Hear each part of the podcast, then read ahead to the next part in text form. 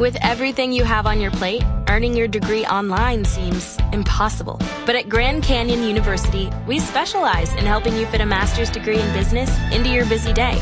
Your graduation team, led by your own GCU counselor, provides you with the personal support you need to succeed. Achieve your goals with a plan and team behind you. Find your purpose at Grand Canyon University. Visit gcu.edu.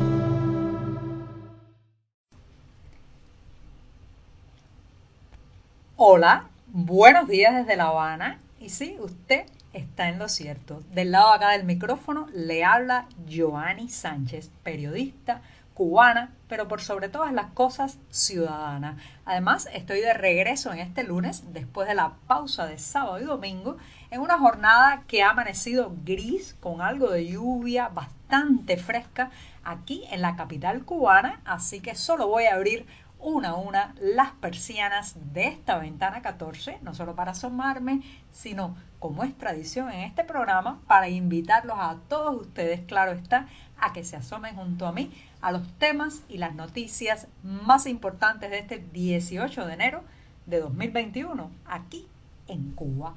Hoy, hoy voy a comenzar hablando de un tema para el que voy a traer a un personaje de la literatura, sí, Robin Hood, el famoso bandolero.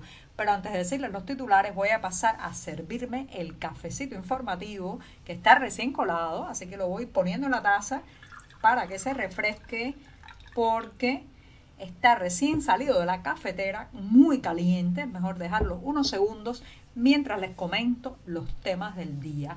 Ya les adelantaba que iba a traer un personaje de la literatura, Robin Hood, para hablar de este primer tema. Se trata nada más y nada menos que repartir la riqueza. Señoras y señores, que no es lo mismo que generar riqueza. Y esto tiene que ver mucho con la situación que estamos viviendo actualmente en Cuba. En un segundo momento, un país sobre la espalda.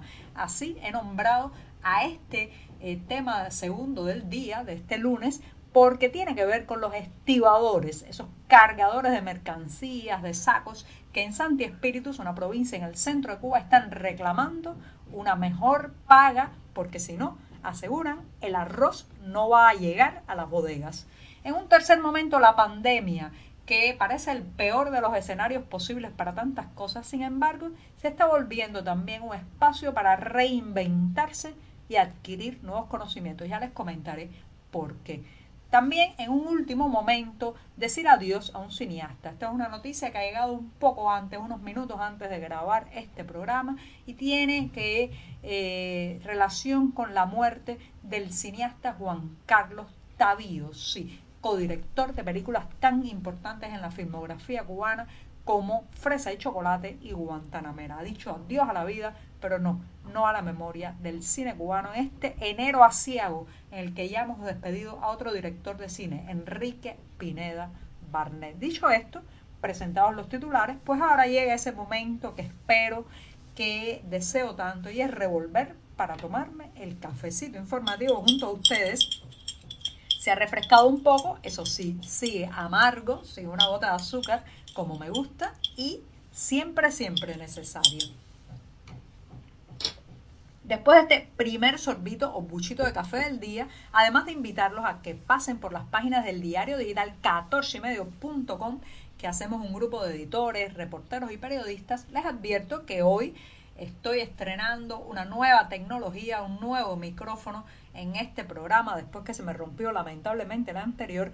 Así que si escuchan un poco rara la voz, algo diferente el tono, no se preocupen, no se preocupen, son las nuevas tecnologías que también, también irrumpen en el cafecito informativo. Dicho esto, me voy con el primer tema del día que ya les advertía, iba a necesitar traer a este programa a un personaje de la literatura, nada más y nada menos que al famoso bandolero, al arquero más conocido de la historia de eh, la literatura, las leyendas, que es Robin Hood. ¿Quién? ¿Quién no ha leído Robin Hood? ¿Quién no se ha inspirado en este defensor de los pobres, repartidor de las riquezas, de los poderosos? ¿Quién no ha eh, apoyado sus hazañas en contra eh, pues del sheriff de Nottingham, casi todos, ¿verdad? Bueno, pues está bien cuando uno es niño, cuando uno lee estas, estas historias de Robin Hood, eh, pues sentirse en sintonía. El problema, señoras y señores, cuando Robin Hood llega al poder e intenta administrar toda una nación justamente con los mismos métodos con los que campeaba a sus anchas por el bosque, campeaba a sus anchas como bandolero. Y eso es justamente y lamentablemente lo que está pasando en este país, que las autoridades intentan particionar, distribuir, racionar la riqueza, pero están absolutamente incapacitadas para generarla, para construir bienestar, para crear prosperidad, para eh, producir la tierra, hacer que los servicios tengan ciertos estándares. Hemos visto un agravamiento de esto que podemos llamar la técnica o la estrategia de Robin Hood desde que comenzó la pandemia, desde la detección el año pasado los primeros casos de COVID-19 en Cuba con las restricciones de movilidad, el cierre de muchos servicios, los problemas también para distribuir alimentos, hemos visto cómo las autoridades, todas las medidas que han llevado a cabo están en la dirección de eh, pues racionar, controlar, particionar lo poco que nos queda y lo poco que tenemos, pero no en la dirección tan esperada de que eh, implementen, decidan medidas que generen riqueza, se siguen comportando como en Robin Hood, quitándoles a unos y dándoles a otros o intentando darles a otros. En este caso, ¿quiénes son los unos a los que le quitan la riqueza? A los supuestos revendedores, a los llamados acaparadores, a los que hacen varias veces la cola o la fila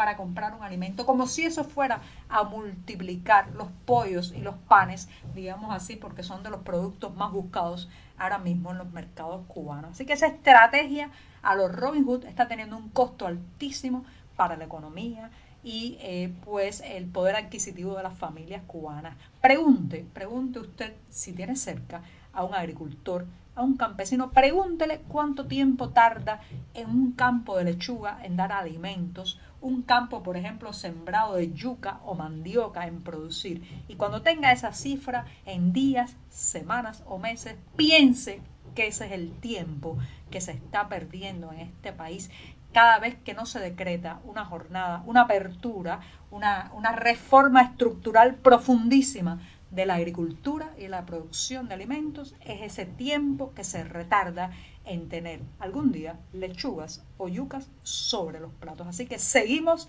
gobernados por Robin Hood, por el bandolero, que no sabe producir riqueza, solo quitársela a unos e intentar distribuirlas entre otros. El problema, señoras y señores, es que casi no queda nada ya que repartir. Bueno, dicho esto, me voy a dar el segundo sorbito del día para pasar a otro tema en lo que el lunes sigue avanzando. Después de este segundo buchito, les comento que eh, tenemos un reportaje bastante eh, detallado, con, muchos, eh, con mucha información, con muchas mm, precisiones en las páginas del diario 14 y medio. Tiene que ver con los estibadores, sí, esas personas que cargan muchas veces sobre sus hombros y sin útiles de trabajo, los útiles de trabajo necesarios, los sacos de arroz, los productos, los alimentos, toda la mercancía que se mueve de un lugar a otro en esta isla. Pues resulta que los estibadores del centro de carga y descarga de Santi Espíritus están indignadísimos porque con la reforma monetaria, con la reforma salarial, el, el Estado cubano solo les quiere pagar 50 centavos de pesos nacionales por cada saco que carguen sobre sus hombros. Así como me escuchan, imaginen, para los que no conocen mucho la moneda cubana, que un dólar son 24 pesos cubanos. Así que 50 centavos de peso cubano, ¿qué cantidad de dinero puede ser?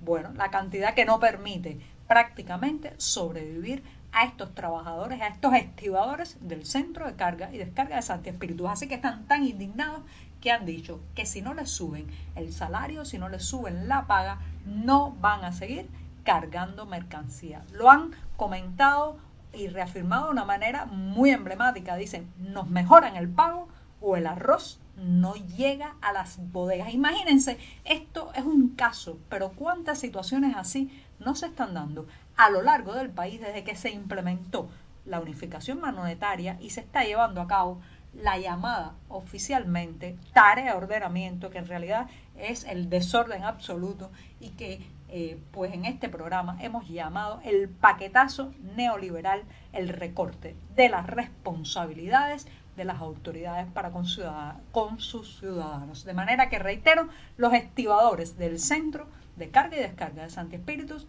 están pues parados firmemente pidiendo o una mejora salarial o no mueven la mercancía que tiene que llegar a los mercados de esa provincia. Me voy rápidamente con el tercer tema que ya les dije, tiene que ver con la pandemia, estamos en números rojos, este fin de semana la cifra de contagiados superó las 600 personas, el récord, una, el número más alto desde que se detectaron los primeros casos de contagios de COVID-19 en esta isla. Ya sé que son números relativamente pequeños en comparación con otras latitudes. Recuerden que son las cifras oficiales, miremoslas con pinzas, pero lo cierto es que incluso así son muy alarmantes.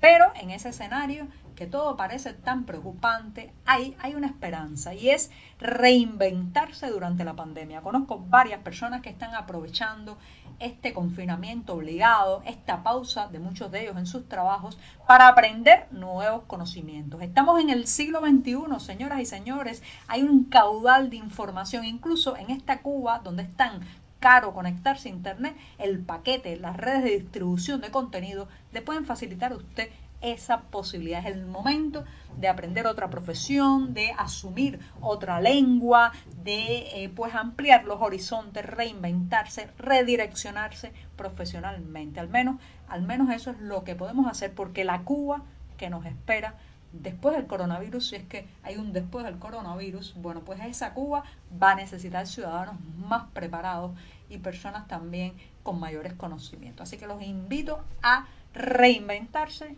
en este tiempo de pandemia. Y me voy con una triste noticia. Lamentablemente, antes de grabar este programa, unos minutos antes, he sabido que ha muerto el cineasta, guionista y también escritor Juan Carlos Tavío, nacido en 1943. Deja una obra impresionante Recuerden que junto a Tomás Gutiérrez Alea dirigió la conocida, muy conocida, cinta cubana, Fresa y Chocolate. También Guantanamera, a eso se suma eh, pues películas como Lista de Espera, Aunque estés lejos, Plaf, Se permuta, Siete días en La Habana. Así que adiós Juan Carlos Tavío en este enero tan difícil para el cine cubano, en que ya hemos dicho adiós a otro cineasta, Enrique Pineda Barney. Y con esto con esto me despido esta mañana. Muchísimas gracias.